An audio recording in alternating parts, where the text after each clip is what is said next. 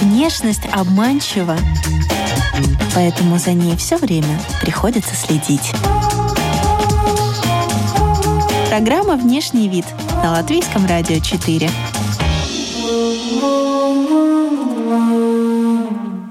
Здравствуйте, дамы и господа! Вы слушаете радиопрограмму о красоте и моде «Внешний вид». Здесь мы изучаем влияние внешнего вида на все сферы жизни героев, знакомимся с модными трендами и отвечаем на такие вопросы, о которых вы раньше даже не задумывались. Приглашаем и вас окунуться с нами в этот интересный опыт. У микрофона Алиса Орлова. Далее в выпуске вы услышите.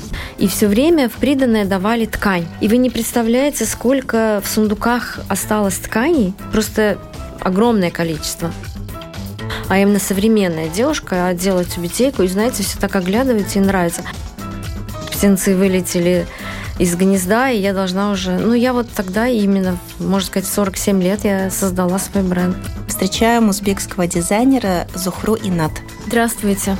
Я была в Узбекистане в своем детстве. Я помню э, Ташкент, Бухару. И мои детские воспоминания – это очень улыбчивые люди. Это красивые женщины в яркой одежде, в полосочку, uh-huh. вроде как, да, вертикально. Это лепешки, урюк. Ну и, конечно, очень жаркий климат. А расскажите, как, э, ну, скажем, за последние 20 лет в Узбекистане изменилось отношение к внешнему виду, вот к такой собственной презентации через одежду. Ну, вы знаете, вы правильно подметили, Узбекистан очень солнечный, очень солнечная страна, и действительно там очень много ярких красок, которых мне не хватает здесь, потому что в Европе люди, э, у них более сдержанный цвет в одежде. Вот, ну, знаете, как меняется? У нас, э, если вы знаете, очень в последнее время набирает обороты э, наша узбекская ткань, которая ткется вручную, это наш шелк.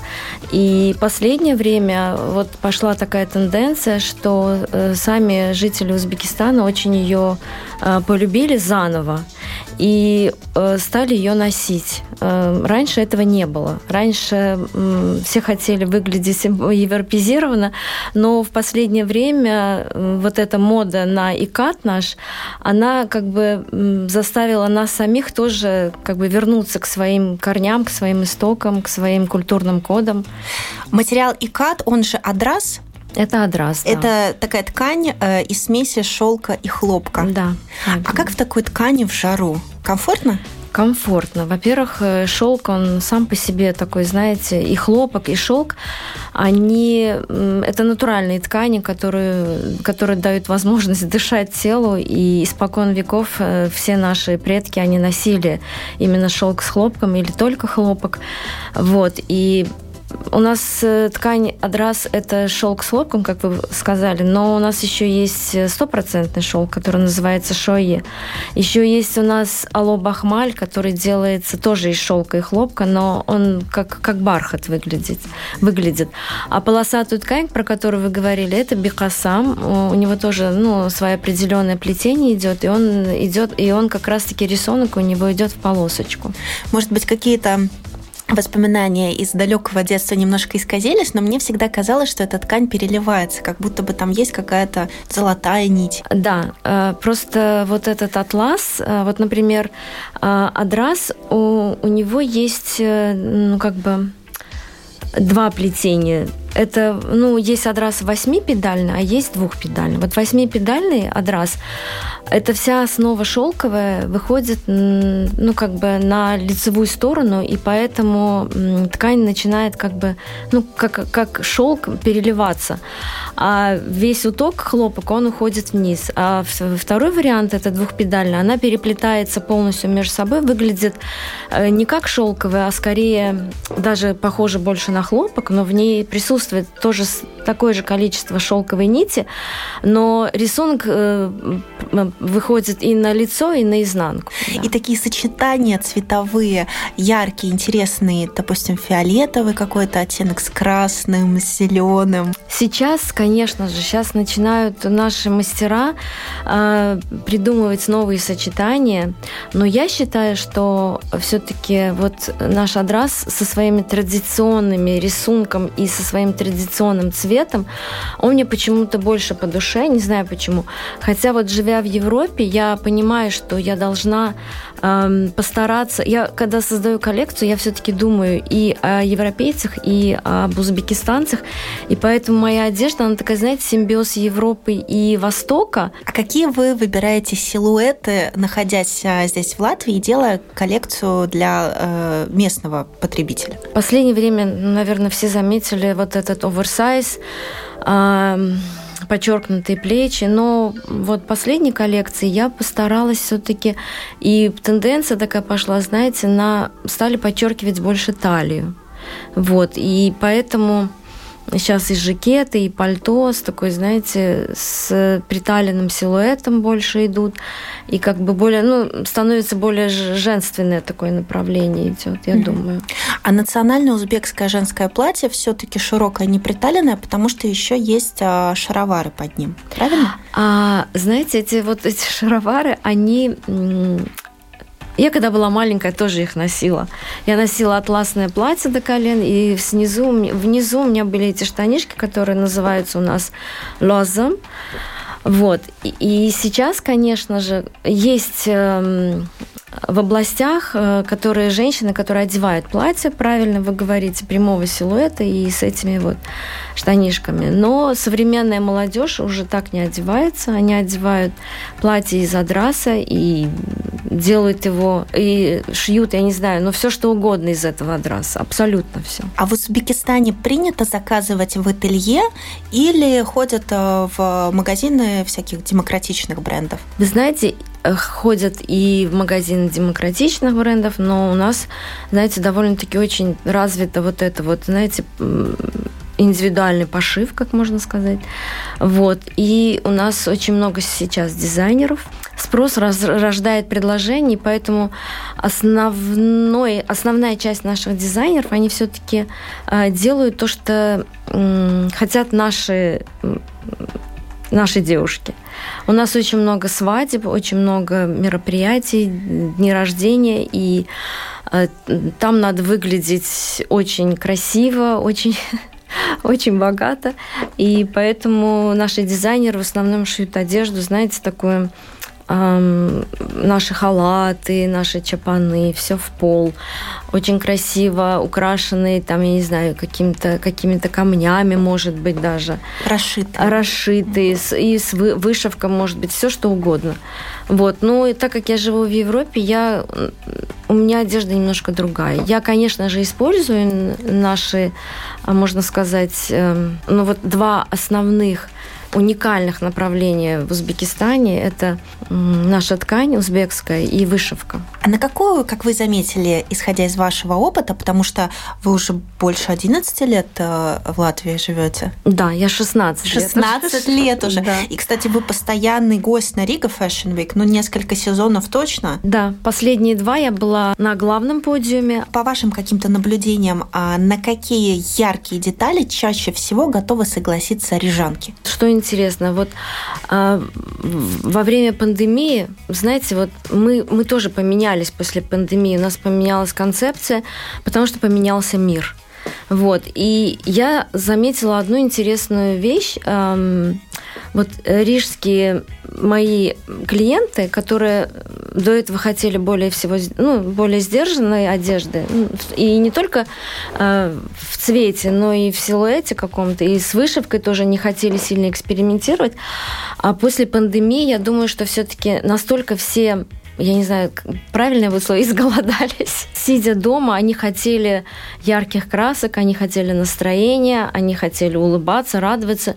И что интересно, во время пандемии я сделала коллекцию, у меня были очень яркие цвета. Зеленый, ярко-розовый, оранжевый. Потому что в тот момент э, вот именно эти цвета были очень модны. Я еще слышала, что ткань ткут вручную на деревянных станках в Узбекистане. Именно относительно ваших материалов, да? Да, это... да, а, да. а расскажите, пожалуйста.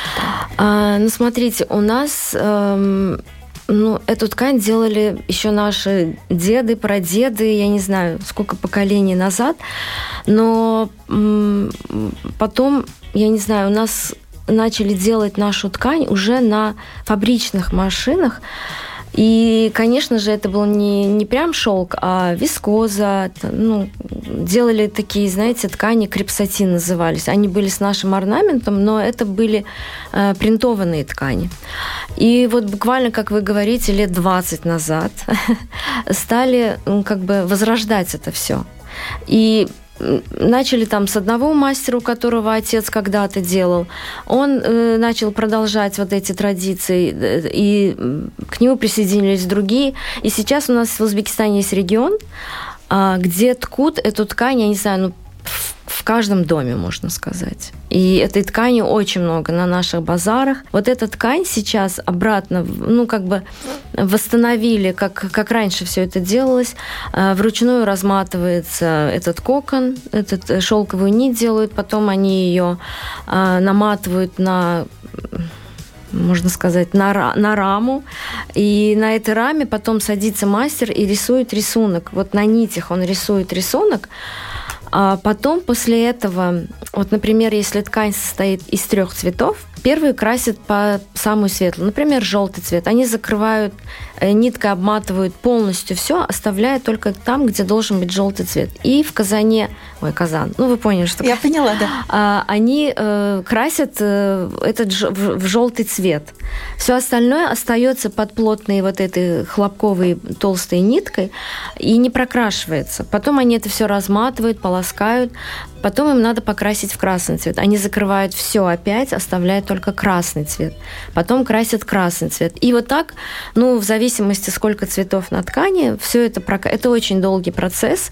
Э, после этого на нитях уже нанесен весь рисунок. И когда его эту, вот эту вот, эти нити уже ставят на станок, понятное дело, что вот если рисунок был идеальным, этот у него край, а когда его выстав, выставляется на станок, эти нити, они немножко сдвигаются, и когда ткется, и образуется такой пульсирующий край, такой очень характерный для нашего иката. Ну вот, и женщина сидит и ткет, у нее ногами она перебирает, чтобы, как это правильно сказать, Педали? Педали, вот, а, чтобы там вот поднять и опустить, и между ними проходит челнок с хлопковой нитью, которую она тоже толк... Э, тянет рукой. И это все ручное, ручное производство. Это ручное производство, да. очень долгое. Но и... это здорово, что мастерицы трудоустроены. Да, у нас очень много там, кто это делает, я не знаю, вы идете в любой дом, везде откуда эту ткань. А хлопковые поля есть в Узбекистане? Есть. Поменьше стало полей, потому что у нас в основном были только хлопковые поля. Да, у нас свой хлопок, свой шелк, поэтому и своя ткань. А в зависимости от регионов меняется как-то вот э, этнографический э, элемент в одежде? Вы знаете, вот ткань как таковая, она не меняется, потому что ее делают в одном регионе. А, может быть, когда-то другие регионы тоже возродят это. Но вот, например, по поводу вышивки, у нас очень много делают вышивку ручную. А в каждой области свой, можно сказать, характерный рисунок. если вы будете, ну, вот нас вышивают, Сюзанны, наверное, слышали, такие большие покрывала, которые там на стену могут повесить или как покрывало на кровать.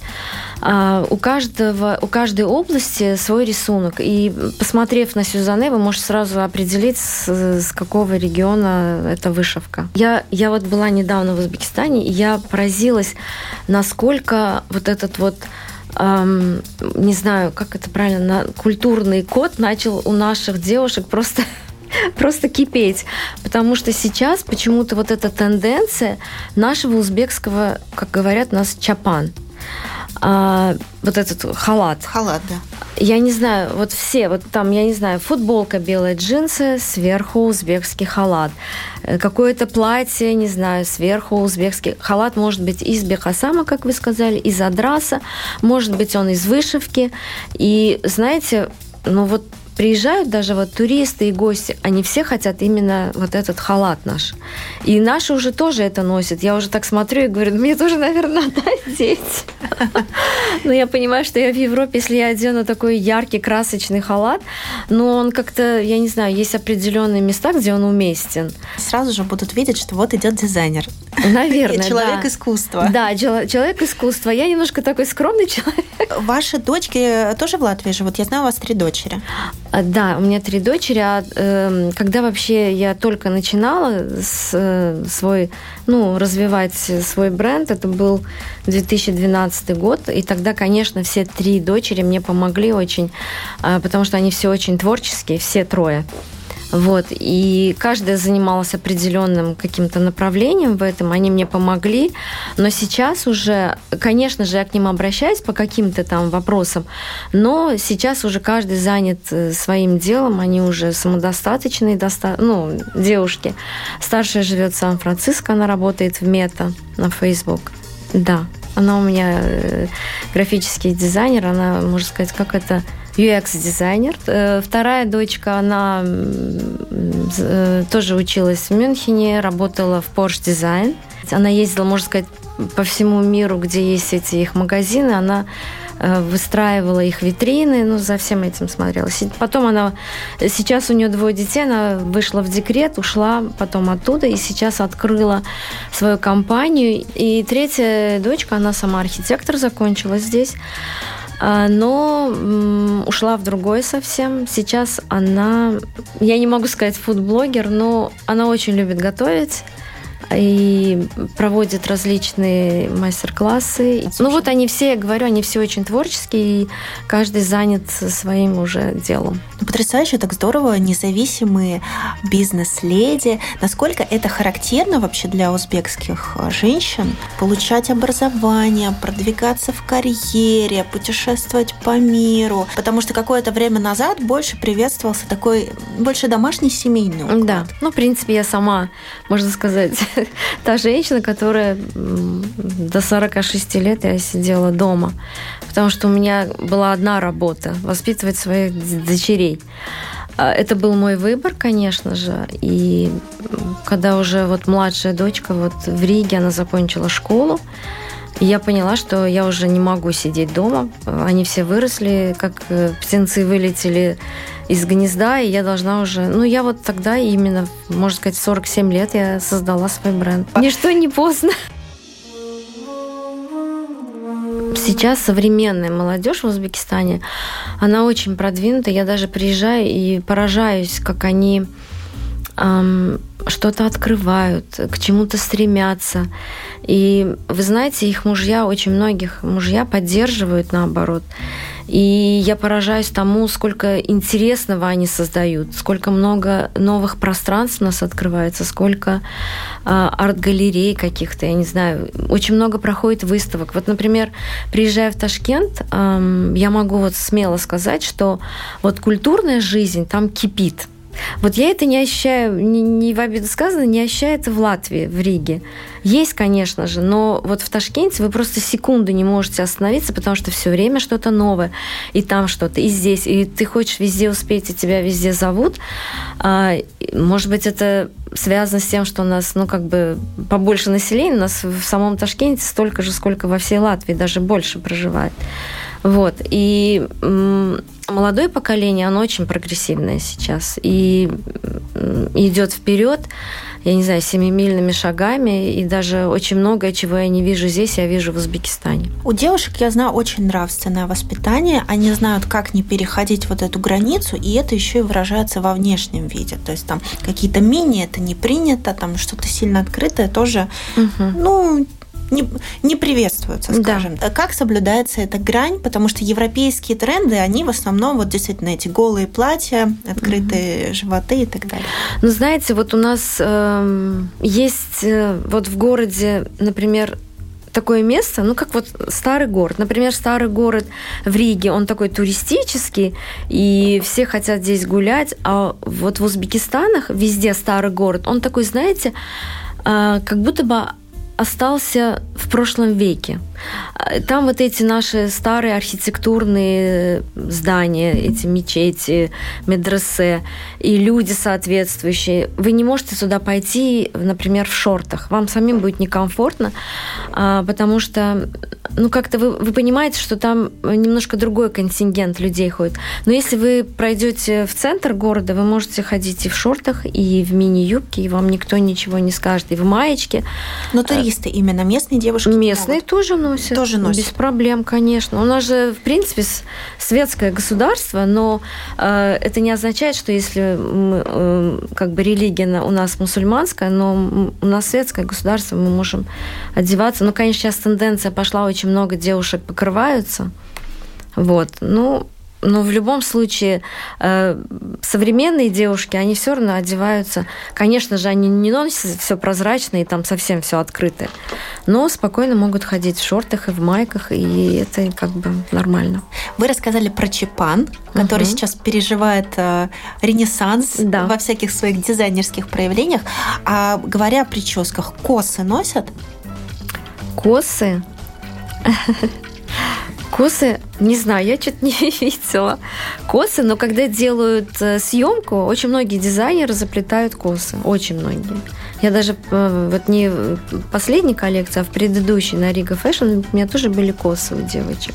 А тюбетейки одевают, иногда одевают, даже знаете, э, девушки, которые следят за модой, они одевают чапан и могут одеть тюбетейку и именно так идти. И это очень, знаете, так э, гармонично смотрится, потому что вы понимаете, что это не девушка, которая приехала с области там в каком-то длинном платье, в тюбетейке, а именно современная девушка одела тюбетейку, и, знаете, все так оглядывается и нравится. Кстати, тюбетейки у меня были тоже в прошлой коллекции. Э, современная одежда и были тюбетейки винтажные я делала. Вот, я хотела спросить про винтаж? Ой, вы знаете, мне кажется, популярно, не знаю, популярнее, чем у всех остальных, потому что у нас страна богата тканями, и когда девушка выходила замуж, вот даже я, когда выходила замуж, нам э, давали приданное. Моя мама мне делала приданное в сундуке, и моя будущая свекровь тоже делала приданное в сундуке. Ну, э, в мое время уже была готовая одежда, ложили что-то готовое, и в то же время еще ложили какие-то ткани. Но вот, например, у моей мамы и бабушки тогда же не было готовой одежды. И все время в приданное давали ткань. И вы не представляете, сколько в сундуках осталось тканей. Просто огромное количество. И я знаю дизайнеров, которые эту ткань собирают. Я сама тоже хожу по базарам э, и покупаю эту ткань. В основном эта ткань не, метр, не, в, не в метрах, там вы не встали, не попросили 5 или 10 метров. Она вся уже э, обрезанная на куски, там идет отрез ткани, в основном 3 метра, потому что так ложили в сундук. И вы покупаете одну ткань, и вы не можете такую же найти, и очень сложно, например, из трех метров шить одежду. Приходится комбинировать. В прошлой коллекции у меня именно было вот это направление в, в, в прошлое, поэтому были винтажные тюбетейки, тюбетейки, и поэтому я использовала винтажную ткань. Э, Бекасам был и как его, крепдышин, если помните, сейчас его уже не делают. Крепдышин именно с нашим рисунком. И сейчас очень многие возвращаются к этому. У нас даже остались э, платья винтажные, вот узбекские, которые были на такой кокетке. Усьму э, я помню, можно было красить брови и ресницы, но сейчас я думаю, что огромное количество косметики заводят, да, местные да. у вас тоже производят. Но, может быть, есть такие какие-то фишечки, изюминки, которые э, даже современные девушки используют в целях ухода. Ой, даже не знаю. Усьму, наверное, может быть, э, в областях где-то до сих пор, наверное, используют, потому что, э, вот как вы говорите, я сама тоже помню, девочкой мы рвали эту усьму, потом ее э, скатывали в шарик, выжимали сок из нее и палочкой... Спичкой, да? Да, спичечкой красили брови, а потом смывали, и брови становились такими... Во-первых, эта усьма, она способствует росту, как бы, и она питает, и поэтому и только только, из-за этого делали. И в то же время она прокрашивала. Ну, может быть, знаете, есть еще хна. Вот, может быть, хной многие красят волосы. Если европеец, он как бы смотрит больше на удобство, и в одежде, например, ну, я не знаю, и в обуви, и, может быть, и макияж, знаете, там нет времени там сильно там э, заняться, как бы с утра делать макияж, выбегать. У нас все равно это все осталось. Восточная женщина должна быть яркой во всех своих проявлениях, поэтому никто это не отменял, они все у нас при параде с утра. Так, так могу сказать. Раньше наши бабушки носили такие широкие браслеты, там были какие-то камни. Сейчас они были из серебра, были очень тяжелые. У меня, кстати, остались от бабушек. Но сейчас, конечно, такие браслеты не носят. Носят современные браслеты, ну что, часы, браслеты. А могут э, очень, очень популярны узбекские наши сережки, серьги. Особенно бухарские, они с жемчугом идут очень красивые. И у меня у самой тоже есть, я тоже люблю носить. Кашкар-балдак? Да, да. Ну, это тоже. они, да? Да. Ага. А расскажите, э, как вы заинтересовались модой? Э, были у вас ли какие-то э, семейные традиции? Вот как воспитывался, воспитывалось отношение к внешнему виду, к эстетике внешнего вида? Можно сказать, с детства рисовала хорошо и даже участвовала на олимпиадах по рисованию в школе. Но так получилось, что заканчивая школу, у меня есть близняшка. Моя сестра, да, мы близнецы, очень похожи. И моя сестра, она пошла в архитектурный. А я почему-то, я очень любила математику, она мне хорошо давалась, и я пошла на инженера-технолога. И мы с ней как-то разбежались, и я до сих пор очень, честно говоря, жалею, что я не пошла вот в архитектурный именно. Но все-таки, знаете, закончив э, свой институт, э, немножко проработав, а потом я была как бы домохозяйка, э, помогала детям и в школе, и водила все время их на различные кружки. И вот и говорю же, когда закончила дочка, я сказала, надо мне что-то делать. И вот как бы вернулась к, к своим девичьим мечтам, можно сказать, и начала создавать коллекцию. Но знаете, я даже, когда дети были маленькие, я все равно им для них шила одежду. Они все время были мне очень модно одеты и в саду, и в школе, и всегда их всех спрашивали. Вот. И мои дочки, они как бы, ну, видели, воспринимали, ну, впитывали это все. А дочки носят ваш бренд? Носят они меня все время, просят, мама, а что для нас вы можете отдать? Ну ладно, забери вот это. Конечно, носит, да.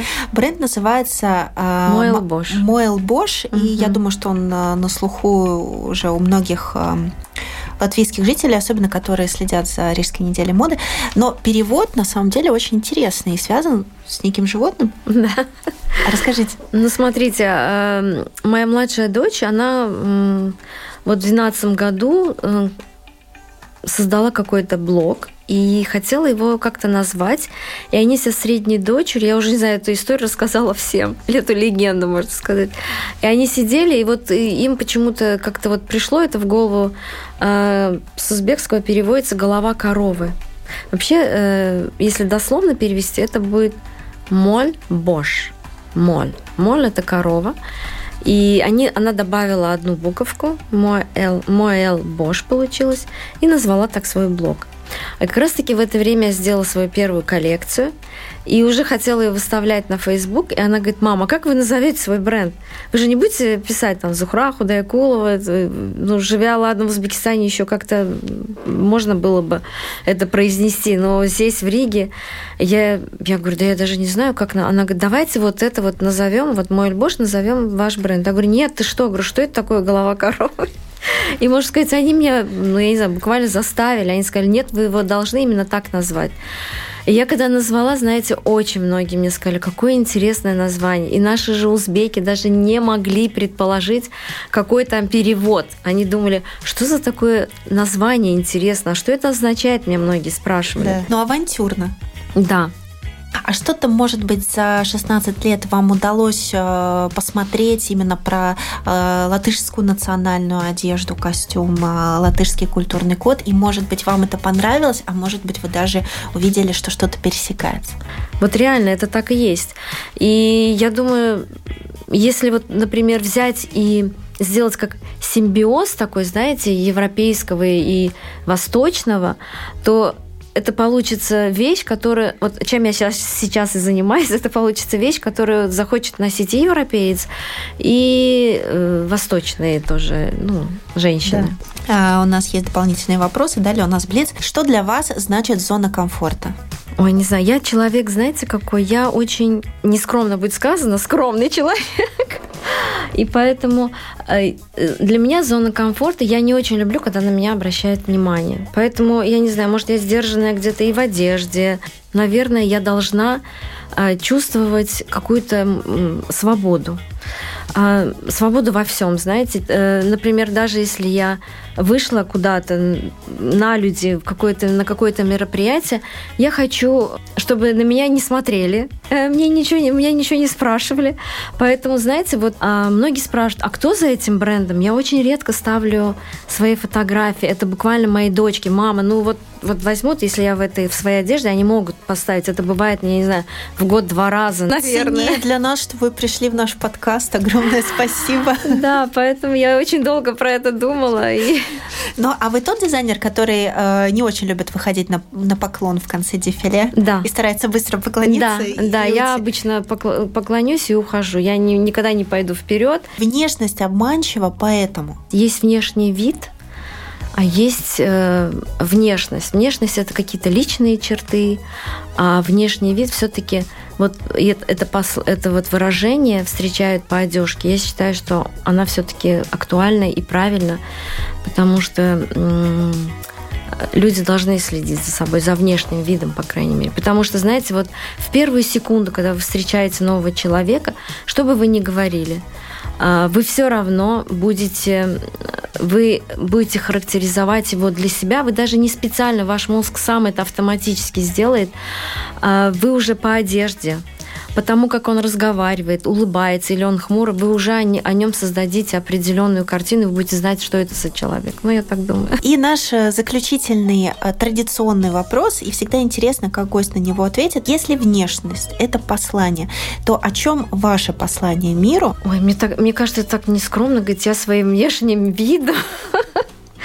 Ну, не знаю, мое бы послание, я думаю, что а, быть терпимым, к, к людям, которые окружают тебя, любить своего собеседника, слушать его. Можно сказать, э, слушать советы своих родителей, но э, принимать решение самому. И, наверное, мое послание я не знаю, у меня все время все связано с детьми. И уже с внуками, конечно же.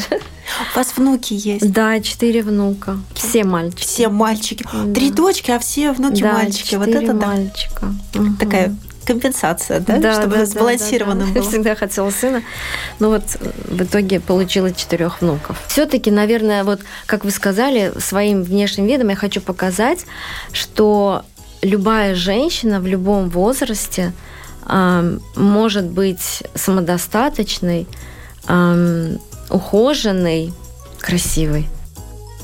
С вами была Зухра Инат, основатель и дизайнер бренда Moil Bosch. Всем желаю хорошего настроения, прекрасных солнечных дней и хорошей недели. Друзья, вы слушали подкаст и программу о красоте и моде «Внешний вид» до новых тем, новых гостей, новых трендов. У микрофона была Алиса Орлова. До свидания.